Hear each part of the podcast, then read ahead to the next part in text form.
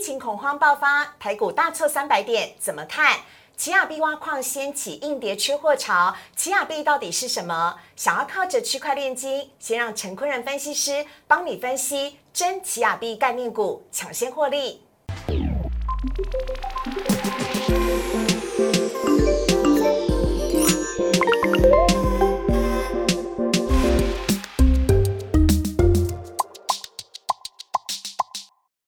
股市的巧店标股在里面。大家好，我是主持人施伟。今天星期一，邀请到我们都很喜欢的分析师陈坤仁分析师，大人哥你好。四位好，各位投资朋友大家好。好，来看一下大人哥呢，今天带来的主题要谈到的是台股今天下跌了三百四十四点，疫情一发不可收拾，恐慌性的卖压要出现了吗？还有奇亚币最近非常的夯，相关的概念股大喷发，有哪一些？大人哥来告诉你。好，来看到呢，今天呢，台股呢是下跌了三百四十四点，收在了一万七千两百二十二点，跌幅是百分之一点九六，成交量呢只是扩大到来到五千八百七十七亿，是史上的第二大量。还有柜买指数的部分也是下跌了百分之二点八九，成交量在九百七十五亿。还有三大法人买卖超的部分，则是卖超两百亿。好，看到这边要请教一下大人哥了。台股今天一片绿油油，是的，什么都跌，什么都没有涨，到底怎么一回事呢？好的，好，谢谢思文。那各位投资朋友大家好，我觉得今天的大盘加权指数的量价结构来说的话，确实是一个比较不好的量价结构，因为今天是下跌了三百四十四点，那成交量的话也放大到五五千八百七十七亿元，那也就表示它是一个价跌。然后量增的这样子一个行情，嗯，所以在这个价跌量增的行情的时候啊，其实我觉得这个今天的下跌主要有两个两大原因。那第一大原因当然还是我们短线上面有大盘有在创历史新高。但是有短线上面有一个涨幅有比较大的这样一个动作，所以造成了今天的大盘在这个下跌的幅度或者修正的幅度稍微比较重了一些，哦，所以这个是在短线上面因为急涨涨多之后的一个回档的现象，哦，这是其一。好，那其二的部分来说的话，是因为如果大家在这最呃，就是我们连续放了三天的假期嘛，那因为其实这三天的假期的话，有一个比较麻烦的事情，就是在疫情的部分，那本土的疫情有看起来有一些有像扩大的这样一个现象发生，哦，所以。难免在今天的星期一回来到上班，回来到开盘的时候，就有一次性的这样一个反应。嗯，那甚或是说，各位朋友可以看一下今天的跌幅来说的话，台股也确实是在雅股之间跌幅比较重的这个部分。哦，所以这两个主要的原因造成了今天的大盘加权指数有一个下跌这样这样一个现象。那不过我要提醒大家一件事情，叫做是如果这是一件叫做是呃非经济利空的这样一个影响。哦，那原因是因为，毕竟我我觉得我们的还是要非常，就是还是要跟我们的防疫的同仁们说声感谢，因为其实，在我们的国内的相关的疫情的控制，甚至像相相关的政策，还是比较属于一个有制度、有规模的这样一个一个制度来说底下来说的话，其实我对于呃目前的疫情的控管这方面方面，那依然还是非常乐观的。哦，那只要在疫情的回稳之后，或者是说相关的一些防疫政策都都有发挥奏效之后，那我认为这个行情在拉回手稳的过程里边的话，都会带来更好的买点哦。那甚或是我们可以看到这样加权指数的一个 K 线图，那其实在上涨的过程中，那台股几乎都是沿着五日均线去做往上向上攻的这样的行情。哎，对，所以嗯嗯，所以这就是一个台股多头的一个象征。那在拉回的过程之中呢，其实我们可以看到，其实每一次的拉回。都到月线附近，都获得了一个支撑，就是即使是有跌破月线，它都可以很快的守稳，然后甚至再再站回去。好，所以沿着五日线上攻，它就是多头，然后拉回月线守稳，它就是一个很好的守稳的这样一个过程。所以我觉得在这段行情以来的话，其实我还是回到刚刚那句话，叫做是非经济利空的下跌，它就不是利空。嗯，所以拉回守稳之后的台股会更加健康。那这个是现在目前我对于台股这样的一个行情的看法的部分。好，那大人哥，我要替投资朋友大胆的问一下了。所以，如果我们明天的台股啊，大盘开出的时候，呃，即使下跌碰到了一点月线，或者是呢在月线附近呃整个盘整的话，其实投资朋友也不用太过担心，因为按照历史的记录来看的话，即使碰触到月线之后呢，整个在整理反弹往上走的趋势依旧是看多的，对不对？是，我觉得是这样子，就是说，因为其实思伟帮投资朋友问到一个很好。好的问题了，就是说，如果万一明天还有所谓的开低的话，那其实我们可以看到，就算开低的过程中，也几乎接近月线附近了。嗯，所以我倒情愿投资朋友不用特别在明天，如果假设真的万一有开低的状况的时候，去去做杀低这样一个动作，因为那个会带来说你可能会砍在最低点，那可能会在错过这一次多头行情的往上攻击的机会。哎，真的好，我们手牵手一起把盘股 台股撑住很重要了哈。好，所以呢，这是有关于今天台股的大盘解析的部分。接下来我们要先稍微的休息一下了，进一段广告回来要告诉你哪些奇币的概念股你绝对不能错过。请上网搜寻股市热炒店，按赞、订阅、分享，开启小铃铛。哪些股票会涨？哪些股票会跌？独家标股在哪里？股市热炒店告诉你。我是主持人施伟。最近虚拟货币大夯特夯，不管是比特币或者是奇亚币，都在市面上掀起了一股挖矿潮。但是这股挖矿潮相对应的台股会是哪一些热门股呢？就由陈坤仁分析师来告诉大家。有请大人哥。好的，那我们直接看一下我们准备的投影片。那因为其实前一阵子最夯的应该还是属于比特币的部分，嗯，可是呢，比特币它有一个很麻烦的事情，就是因为比特币它的一个运行机制，它是用工作量证明的这样一个方式。那所谓的工作量证明，它就必须要运用的很大很大的运算能力、算力的部分来去做挖矿、挖矿，所以造成了有一个耗费大量电力的这样一个为人诟病的这样一个一个说法。嗯，所以甚至呢，剑桥大学研究一件事情，他说比特币。一年的耗电量叫做是一百二十一太瓦时。那如果太瓦时不知道是什么的话，没关系，我们来解释一下。好，所谓的太瓦时是指一亿度的电。嗯，那如果更不知道是什么，没关系，我们来看一下一百二十一太瓦时的意思，叫做是它其实是超越了像阿联酋，甚至像是超越了荷兰，甚至是超越了澳洲跟以色列这些开发国中国家一年的使用的电力。所以一整年吗？是一整年的电力，真的是怪兽电力公司哎，真的是。然后甚至呢，剑桥大学他们也自己想说，哎，那它其实也足够让剑桥大学运作七百年这样子一个时间哦。那所以其实，在比特币的这样一个挖矿的吃电的这个部分来说的话，其实这是最为人诟病的部分，太耗电了。对，那甚至呢，比尔盖盖茨他也做了比特币的几个结论。来，第一件事情的话，他是说他不看好比特币。嗯，然后它主要的原因的话，是因为比特币不环保。因为它会造成了各国的大量的能源的消耗，然后呢，他还讲一句话，因为毕竟比特币它是一个波动比较比较剧烈的一个呃，就是数位货币，所以他说，如果你不像特斯拉的马斯克一样有钱的话，我拜托你忽略一下比特币的涨幅的话，那就请你务必要小心来去做操作，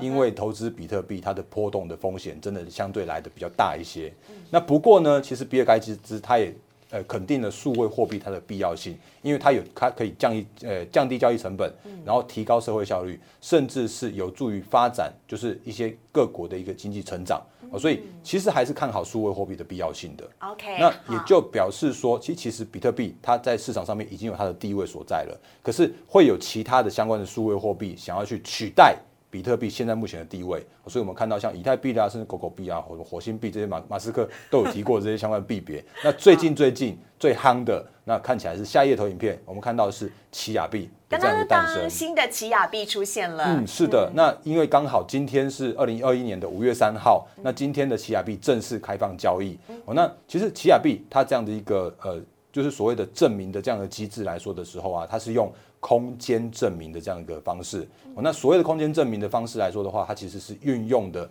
依赖的叫做是储存空间，那运用叫做是大量读写的动作来去做挖矿的，所以它并不需要大量的算力，不需要用大量的电力去做呃所谓的大量电力的消耗。所以他自己说，它是一个绿色货币，相对来讲比较环保。呃，相对来说比较环保，因为它只是需要靠着叫做分散在全球的那个比较闲像闲置的空间、硬碟的空间来去做挖矿。那只要你有大量的硬碟空间、储存的空间，就可以来做挖矿。那这样的话，其实可以呃避免所谓的大量的电力的消耗。那另外的话呢，他也讲说，因为其实呃它的一个相关的挖矿的硬体啊，就是呃比特币的部分是被主要几个大型的实体去做独占。所以有能能去挖到比特币的矿的这些都是比较属于独占的这些相关的事业。那如果是就奇亚币来说的话，每一个人你只要有硬碟的空间、硬碟的容量，都可以去做挖矿。那所以在这样的过程里边的话，它可以避免了一些像电力消耗啦，或者像电子废弃物啦，甚至像碳排排放，那还有一些地缘政治的风险这些相关的问题，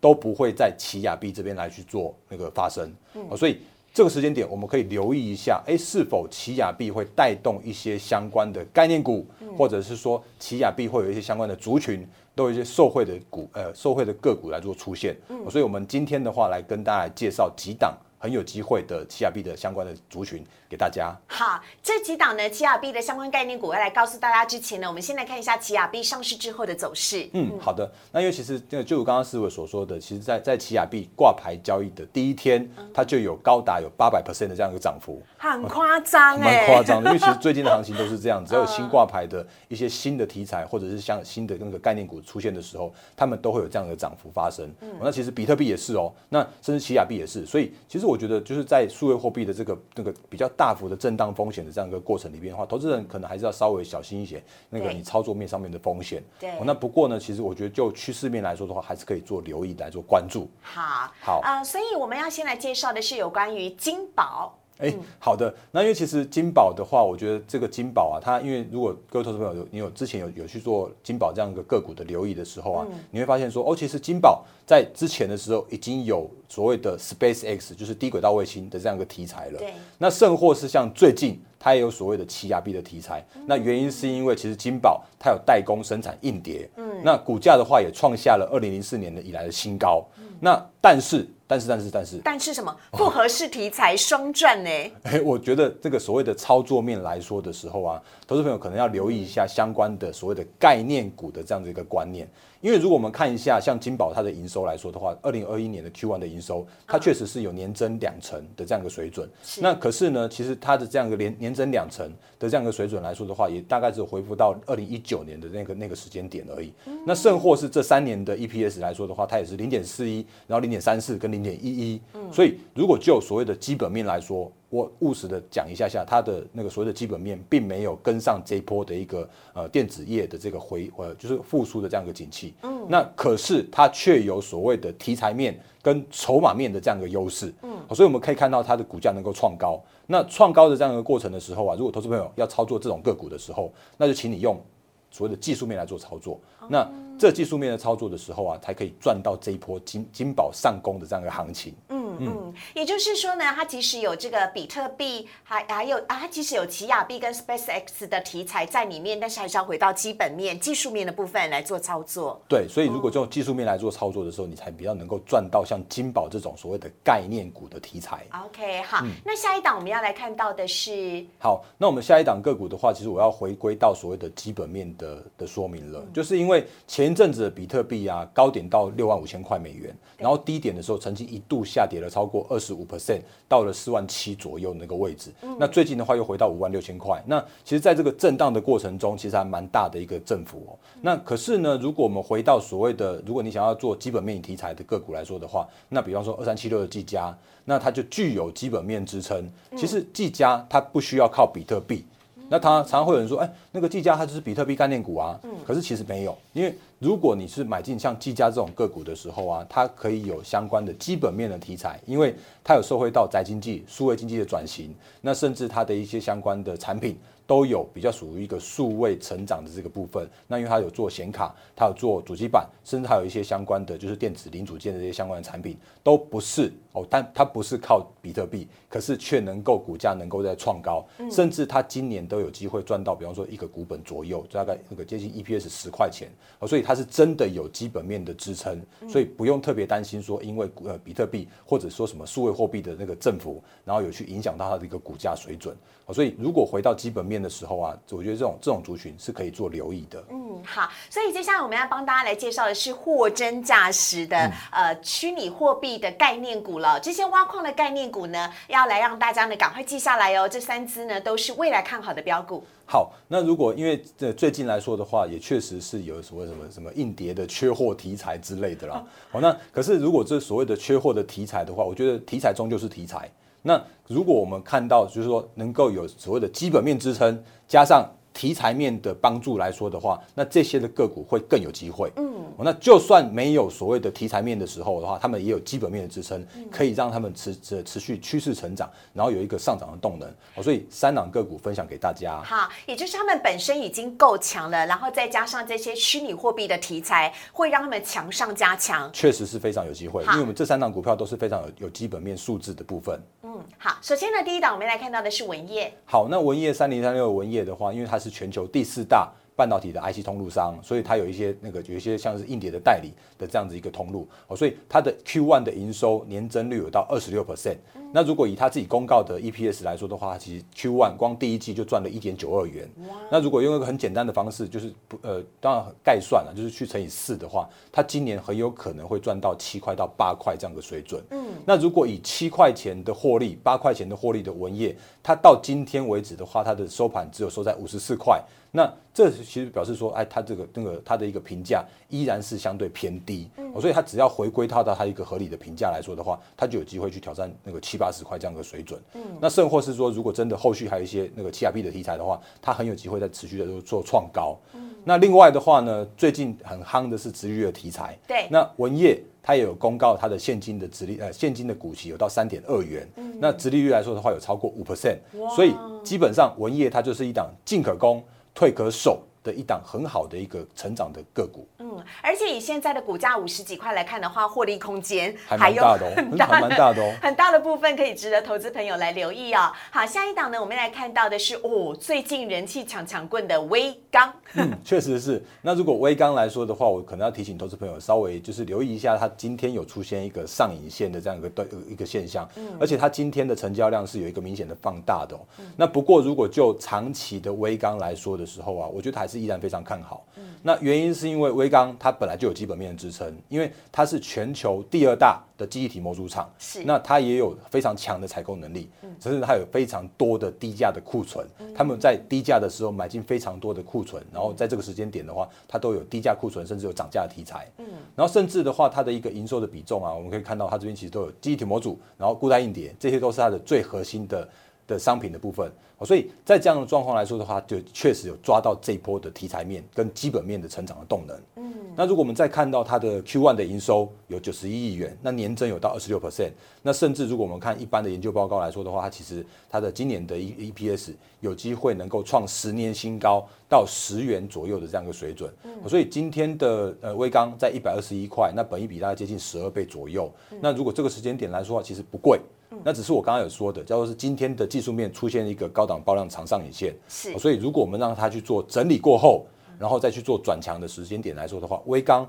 我觉得依然是非常值得留意的一档个股。嗯，而且它是低价库存，然后高价销售，在现在看起来是未来前景看好。真的是，因为它真的有涨价的效应，可以支撑它的一个后续的成长动能。好，这是最近呢非常夯的微钢啊。下一档呢，我们来看到的是群联。好，那群联八二九九的话，因为它上礼拜对发布了一个公告，他说从即日起就要开始涨价。嗯，那无论是有没有出货的，它都要涨。我到上市呃，就是在在公告这个这个题材的时候啊，它当天就去股价去做创高涨停。对。而且即使是在创高涨停的过程里面的话，我们也可以看到，因为其实我看到大部分的研究呃研究机构、法人部门，他们都对于群联今年的 EPS 获利预估大概都差不多在三十到三十五块左右。嗯。那如果以今天在收盘不到六百块这样的水准来说的时候啊，其实群联。今天的评价，或者说最近的评价，依然还是属于偏低合理的位置。嗯，那另外的话，群联它因为有技术领先，它的一个全球呃，因为它的全球的这个呃。就是它是 IC 设计的那个很重要的一个龙头厂，所以在这样的状况来说的时候啊，它的产能有获得晶圆厂的支持，所以其实在这个时间点叫做是得产能，得产能得天下，对，所以它如果有产能的话，后续的一个营收的动能是不予匮乏的，嗯，所以群联这两个股来说的话，我觉得也是趋势成长很重要的一档个股，分享给大家。好，所以呢，今天我们看到这三档的个股，包含了文业、威钢以及群联，大人哥这三档都是呃，不管是评价偏。低，或者是呢还有非常大的一个获利成长空间的话，似乎在接下来的台股如此的一个呃相对高点的时候，它是还具有成长性，而且值得投资朋友来留意的。我觉得是的，因为这个时间点其实 Q one 那个获利刚公告了，所以我们看到很多的个股他们都有在 Q one 创下新高的这样一个获利水准。那可是在这时间点也无形中垫高了他们的基期。那我们刚刚分享的这几档个股啊，也都在这个时间点。都还是属于一个评价合理、评价偏低、基期偏低的这个水准，嗯，所以未来的成长的动能，我觉得依然非常看好。所以这三档个股的话，分享给大家。好，非常感谢大人哥呢，帮大家找到了这一次呢，在挖矿概念股当中呢，值得留意的这一些概念股啊，希望可以让各位投资朋友呢，仔细的一起来过观，呃，一起来做观察，可以轻松获利。我们也非常谢谢大人哥，谢谢。好。接下来呢，我们要来看到的是呢，今天台股还有一些网友有 Q A 的部分呢。Q A 的部分，我们要来看到的是第一题，呃，航运呢缺柜缺船的问题浮现，股价已经这么高了，还会续强吗？我身边好多投资朋友最近股市获利都是因为航运股的关系。嗯，我觉得是哦，因为其实如果就这一波的航运，他们是真的是确实是有基本面的支撑的。那甚或是像今年，我们可以看到很明显的现象就是缺柜。那如果是今年跟明年的话，其实都没有都没有太多的新船下水，嗯，所以今年跟明年都会有缺船的现象，甚至到后年的这个时间点都会有所谓的碳中和跟一些相关的减排的这样一个机制，好，所以让这个航运的这个市况。都是属于一个供不应求的状况，嗯，所以如果以这个航运的这样个股来说的时候，我认为，因为如果从现目前看起来，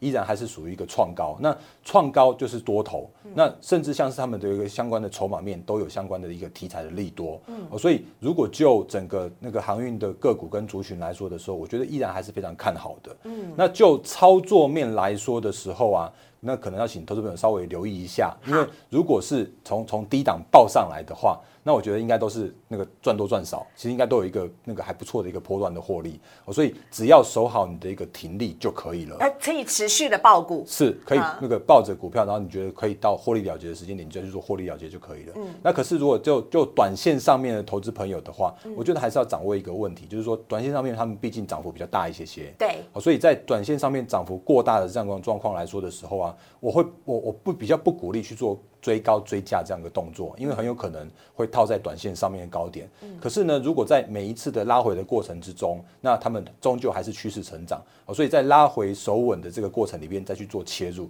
会是比较适合短线的投资朋友去做一个操作的方式。嗯，那甚或是说，如果因为那么他们几乎都是沿着五日均线往上攻的，嗯，那这种就是要是强中强的个股。那这种强势的个股来说的话，其实投资朋友如果你要操作这种短线上面的个股来说的话，你可以沿着五日线来做操作。我觉得这是。蛮蛮符合短线上面你要做航运股、做货柜航运股的一个操作的方式。嗯，所以想要买的朋友。拉回手稳可以再买进，我觉得可以，可以。嗯，那如果你手上已经抱有航运股的朋友，千万不要轻易放手，就是守着你自己的心目中的停利点就可以了。OK，好，下一题呢，我们来看到的是呢，呃，今天呢，联发科呢，在上个礼拜四涨停之后呢，今天一开盘就逼近了跌停，而且不只是联发科跌哦，包含的连台积电也是大跌的，还有红海跟联电跌的让大家心慌慌的。五月的电子股还有可能会回升吗？嗯嗯。好，因为其实我觉得这一题的话，我可以顺便跟投资朋友带一下操作观念哦。那可以请导播帮我切一下我的电脑画面。好，那这个是联发科的 K 线，那也确实在上个星期的时候，联发科的法说讲了一个非常非常大的利多，之后呢，它隔天就跳空涨停。对。那可是呢，如果就今天来说的时候，今天的联发科也确实是有一个比较大幅、那个大幅的一个回档这样一个过程。今天的联发科下跌了六点七五 percent。好，所以我要跟大家带一个观念，就是在最近的行情，或者说五月份的行情来说的时候啊，电子股的族群，因为我们刚刚前面有说到的，因为如果就所谓的季报的表现来说，也确实是非常非常好。嗯。可是也因为非常好，所以无形中垫高了他们的一个基期，垫高了他们的评价。所以这个时间点来说的时候啊，如果有一些呃比较评价偏高的个股，或者是短线上面涨多的个股的时候，那我请投资朋友就是不要去做过度积极的追的追价。嗯。可是我们可以把握趋势成长股每一次拉回收稳转强的这样子一个进场点。嗯。比方说联发科在这边，就是在二月份的一个就是创高之后拉回到那个三月底的时候啊，它又重新再站回月线了。对，那甚或是说前一阵子在四月初的时候，它有一个因为四新那一次的那个效应，KY 对因为连累了它，连累了它，可是它怎么样都是趋势成长股，嗯所以在拉回守稳到月线附近，再重新再回到月线这边的那个这个边都会有非常好的一个进场点。那甚或是刚刚思维有说到的，像是那个联电。那联电它之前也是因为法说的这样一个利多出尽之后，它也都拉回去做，就是有一个比较属于平价拉回了。可是我觉得觉得拉回过程之后，那拉回守稳之后的这些相关的趋势成长股都是非常非常 OK 的。那甚或是比方说我们之前有跟大家分享过，像是那个六七五六的微风，那因为它之前也是有这种创高之后拉回守稳，那我觉得拉回守稳就是只要是电子股趋势成长的电子股。有所谓的拉回守稳之后的这个买点，我觉得都是非常值得留意的。嗯，大人跟微风电子最近讨论的议题非常的大耶，你怎么看它呢？好 像有很多投资朋友在 YouTube 上面问了您这一题问题，来帮我们解答一下疑惑。好，因为其实微风前几天刚好公布了它的 Q1 的获利，那呃 Q1 的获利的话是二点七四元，嗯，所以如果以今年的微风来说的话，它绝对是趋势成长是没有任何问题的。那这个时间点的话，其实我们可以估算一下，它它也合理合理的，今年大概可以赚一个股本。嗯那如果以这边时间点来说的话，它之前也有创高，然后拉回。那这个时间点的话，其实我们看到它有有打出另外一个底部出来了。所以其实我觉得那个只要是趋势成长股，有照拉回首稳的这个过程里面的话，那他们拉回首稳都会带来另外一个更好的买点。所以这个是呃微风的部分看法给大家。而且听说它的母公司威盛对他的评价。哎，对，还蛮好的，是不是？我 我觉得那个，因为其实威风它是威盛的子公司，那威盛素有“股王制造机”的这样子一个一个呃名名称，想要的名名称，对，所以我觉得威风这个这个部分的话，可以大家可以值得多留意一些。OK，好，所以我可以这么大胆的说嘛，五月份的时候，电子股依旧是大有可为。嗯，没错，就是说那个把只要把握着不要去做过度的追高追价，然后可是我们可以把握着每一次拉回手稳，然后现行转强的买进时间点，那依然我觉得电子股在五月依然是非常看好。嗯，好，所以呢啊，请大家呢可以这个分享跟观察有关于联发科跟微风电子这两档的股票，希望五月天的时候呢依旧是电子股的天下啊，大家呢可以轻松的获利。好，我们在今天节目当中呢也非常的谢谢大人哥带来这么多精彩的内容。如果呢你喜欢股市的炒店的话呢，请大家可以在我们的频道上面帮我们订阅、按赞、分享以及开启小铃铛，每天晚上七点钟跟着股市热炒店一起来了解今天台股的大盘走向，同时呢还有分析师带来的许多精彩的标股，希望呢都可以让大家可以轻松获利。我们也非常的谢谢大人哥，喜欢大人哥的朋友请加入他的 Line it 跟 Telegram 哦，有任何股票方面的问题都可以跟他交流来做更多的互动，请加入大人哥的 Line it 跟 Telegram。我们也非常谢谢大人哥，谢谢陈坤仁分析师。谢谢，谢谢大家，拜拜。